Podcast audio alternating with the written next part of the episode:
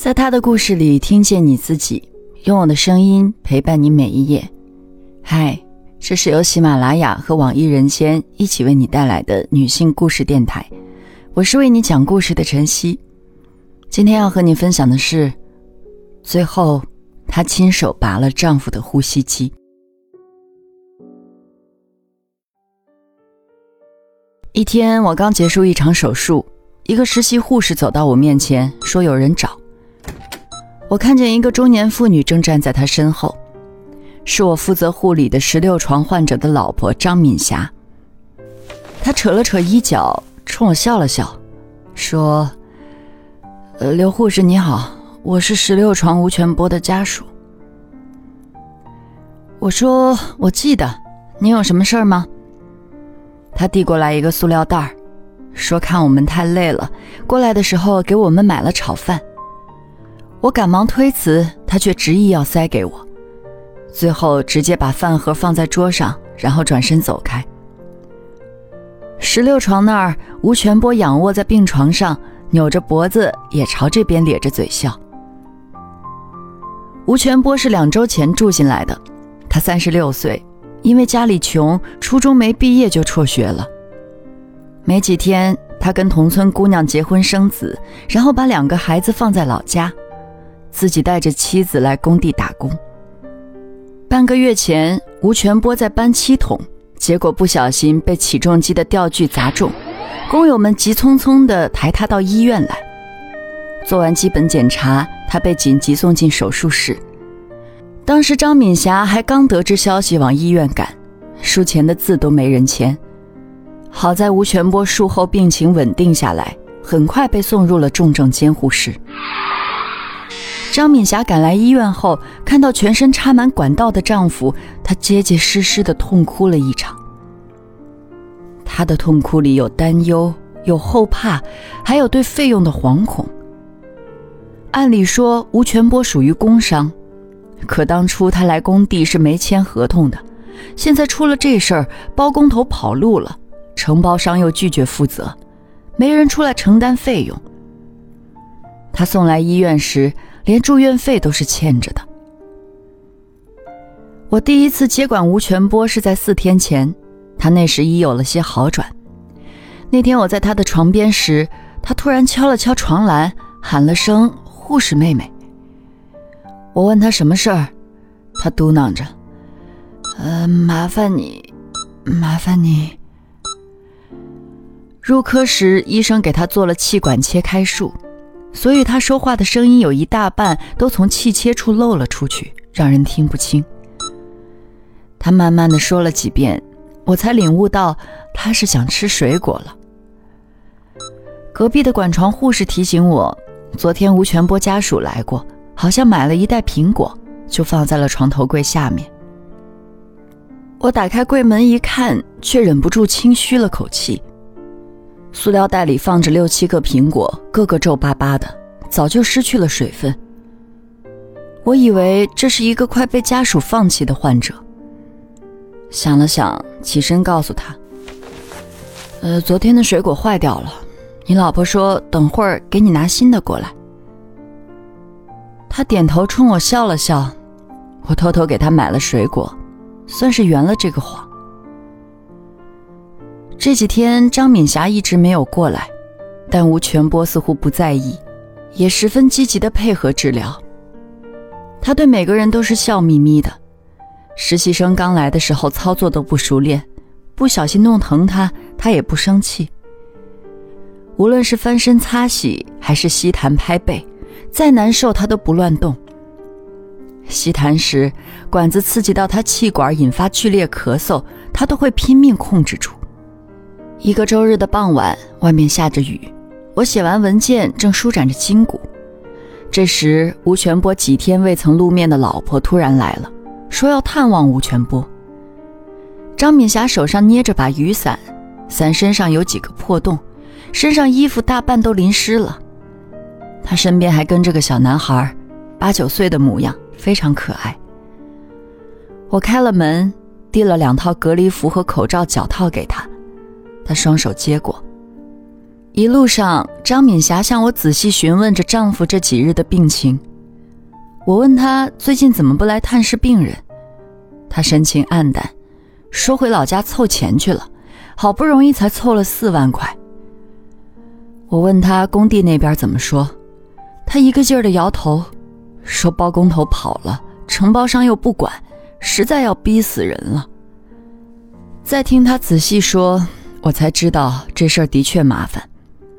原本吴全波这情况应该由承包商去劳动局申请工伤，可眼下承包商不配合，只能由张敏霞自己去劳动局申请。可申请工伤，首先得确定双方的雇佣关系。可吴全波没签合同，对于文化程度不高的张敏霞来说，光是想办法收集证据证明双方的劳动关系就已经很吃力了。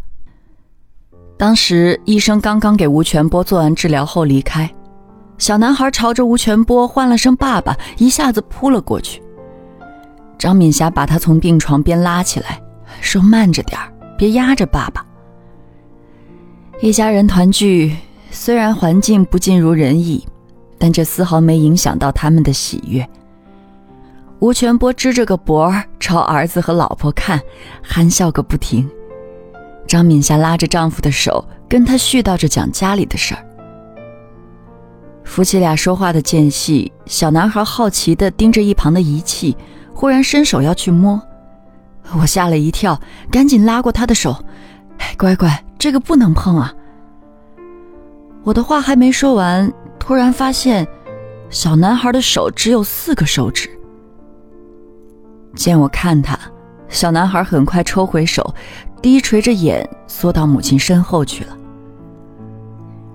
张敏霞摸摸他的头，跟我解释说：“去年孩子给家里帮忙宰猪草时，不小心把手给砍了。医生看后说手术难度太大，得花不少钱。可他们哪有那么多钱啊？”张敏霞给我讲述时，声音越来越小，最后归于沉寂。吴全波拉了拉老婆的手，在纸板上写着：“这事儿怪我，等我好了，就努力攒钱，让孩子们考大学。”探视结束，张敏霞带着孩子准备离开医院。走的时候，小男孩挥着少了一根手指的左手，对我笑着说：“姐姐再见。”我冲他挥挥手。却如何也笑不出来。令人欣慰的是，吴全波渐渐有了好转，他身体的各项机能开始逐渐恢复。转出重症病房那天，张敏霞很高兴，一个劲儿朝我们鞠躬致谢。吴全波半躺在病床上，也冲我们傻笑。那是我第一次在他们脸上看到如此幸福的笑容。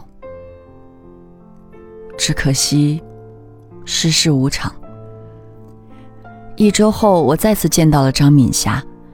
那时才凌晨六点，我赶着去上早班，穿过等候区，却在那儿见到了张敏霞。她手里捏着张单子，我走近唤了她一声，她抬起脸看着我，一脸茫然。见她这样，再一看她手里捏着的是病危通知单，我心里一沉。说不出话来。没想到吴全波病情还是恶化了。张敏霞告诉我，之前东拼西凑的四万块钱已经没有剩余了，眼下他再也借不到钱，或许只能等死了。说这话的时候，他的眼里充满绝望，仿佛等死的那个人是他。我问他：“工地那边还没信儿吗？”他捂着眼睛直摇头，说：“他好不容易凑齐了证据交到劳动局，但最快也得四个月才能拿到补偿。”我在那儿杵了半天，也没想出怎样安抚他。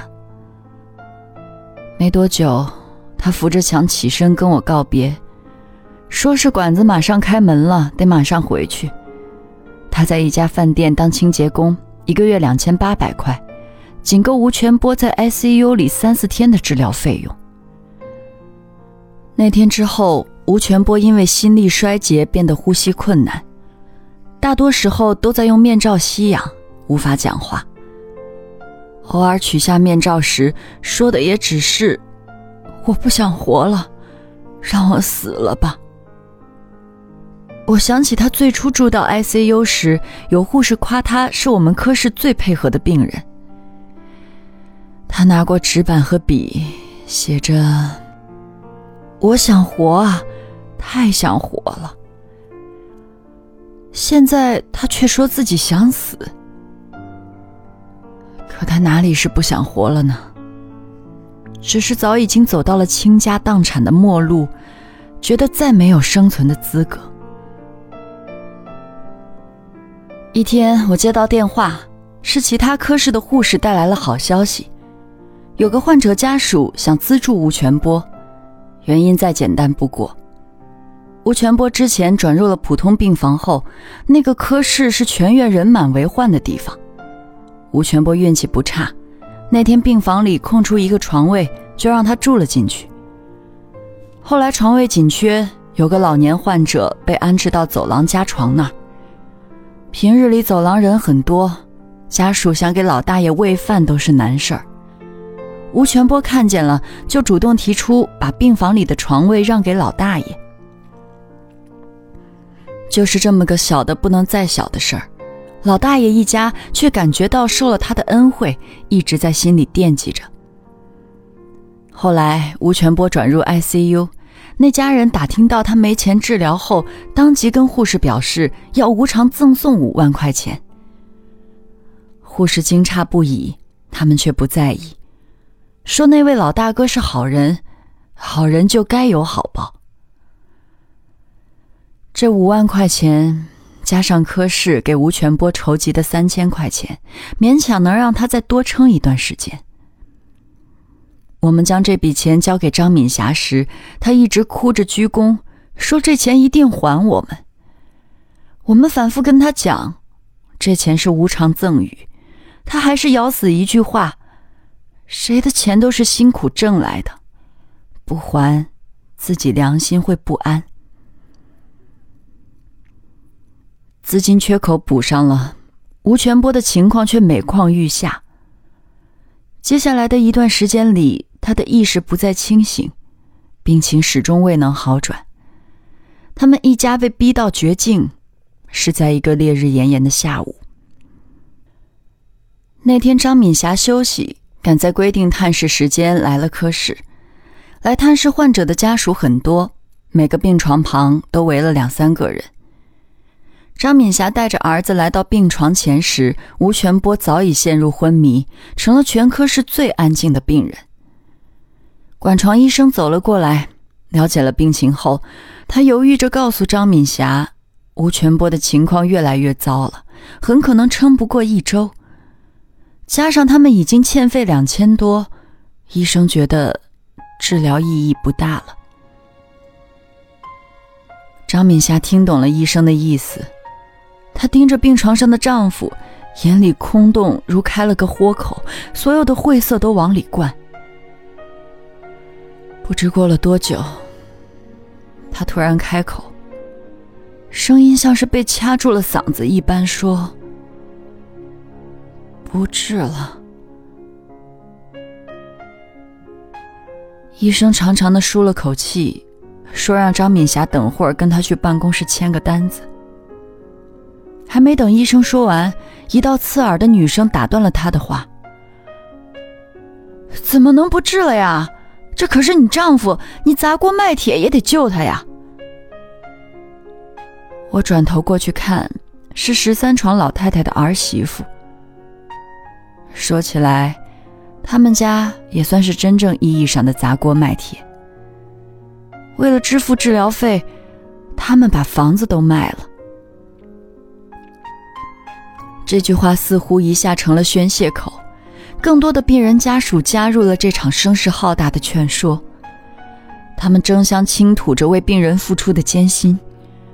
张敏霞喃喃地说：“我也没办法了呀，实在没钱了，欠了一大堆债，还得养两边的父母和孩子，这以后的日子，哎，都不知道怎么过了。